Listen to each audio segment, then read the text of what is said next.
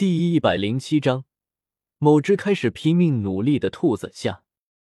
小五，阿柔的孩子。星斗大森林内，远离史莱克学院众人和熊出没等人的地方，伊丽丝看着眼前瑟瑟发抖的小五，语气中满是玩味。你你是？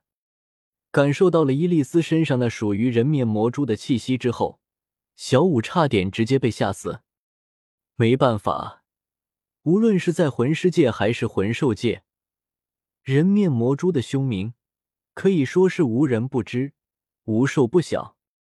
邪恶杀戮者的名号，靠的可不是商业互吹，而是靠着整个人面魔蛛一族一步一个脚印凶残的厮杀出来的。小兔子，不要害怕吗？伊丽丝似乎在笑，只不过苍白的脸色。残忍的目光，再搭配上伊丽丝那微微扯动的嘴角，怎么看都感觉伊丽丝的下一步动作就是一口吃掉小五这只十万年份的小兔子。呵呵呵，看着依旧害怕的颤抖不止的小五，伊丽丝舔了舔嘴唇。虽然很想吃掉你，但是几千年前我欠了你母亲一个人情。既然现在你的母亲已经死了。那就还在你的身上吧。下次再遇到你，我可是会一口一口的吃掉你呢。伊丽丝的语气很温柔，但是听在小五的耳朵里，伊丽丝的语气却是要多残忍就有多残忍。行了，伊丽丝看着瑟瑟发抖的小五，手指微动，几根蛛丝从伊丽丝的手中发出，将瑟瑟发抖的小五给拉到了自己的面前。嘶，深深的吸了口气，闻着小五身上散发出来的属于食物的香味，伊丽丝强忍着进食的欲望，语气也渐渐变得不耐烦了起来。小兔子，自己凝聚你的第三魂环吧，然后我再送你回去。说完，伊丽丝将小五扔在原地，便转身离开了。伊丽丝明白。若是自己继续在这里的话，小五这只十万年份的小兔子，别说凝聚第三魂环了，能保持不被自己身上的气息给吓死，就算好的了。至于伊丽丝口中所说的欠小五的母亲阿柔一个人情，纯粹就是在扯淡。当年的事情，如果不是某只暗魔邪神狐给伊丽丝捣乱，伊丽丝早就把小五的母亲给吃得一干二净了。不过。在伊利斯快要被那只暗魔邪神狐给吃掉的时候，正好遇到了闲逛的于子璇，结果就是那只暗魔邪神虎和伊利斯一起都被于子璇给带走当宠物养了。在后面，就是某只暗魔邪神虎被养大了之后，感觉自己牛逼坏了，想要反抗于子璇，然后就被于子璇给做成了傀儡。至于伊利斯。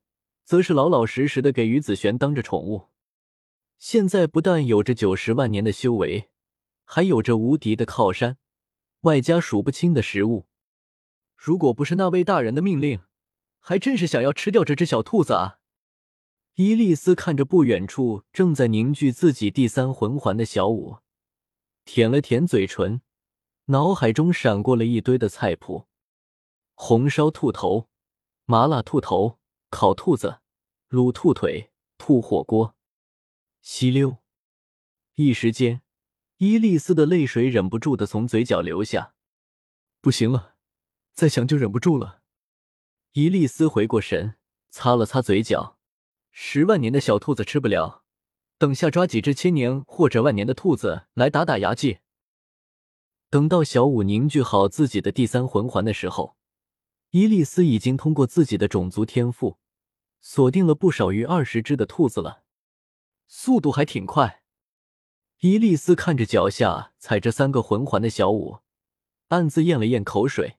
看在大家都是魂兽的份上，免费送你一条消息：如果有一天你能以人类的身份成神，那么在你成神之前，拿回那两块属于天青牛蟒和泰坦巨猿的魂骨，然后在你成神之后，就可以使用神力复活这两个家伙了。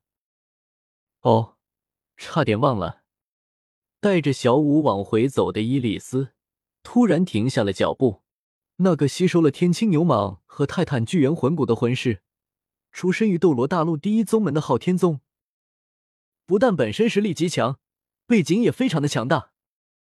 所以，在你有着足够的实力之前，个人不建议你去找他报仇。当然，如果有一天你有了找他报仇的实力之后，我们其余的人也不会拦着你。谁叫我们不是昊天宗的人呢？得益于之前六年的时间里，某位信誉的理论大师在唐三和小五面前吹的牛逼，即便伊利斯的话语中有不少的漏洞，但是小五这只单纯的傻兔子，还是相信了伊利斯的话。毕竟，伊利斯作为一只人面魔蛛，没有见面就一口吃掉小五，就已经足够给伊利斯的话语真实度加分了。因此。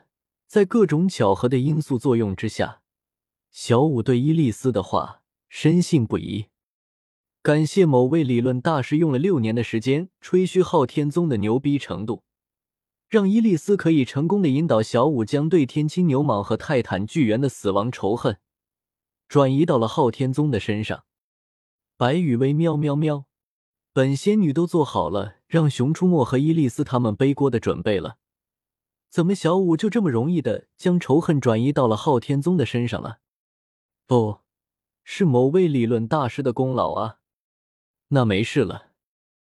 画面拉回到正在进行魔鬼训练的史莱克学院的小怪物们身上。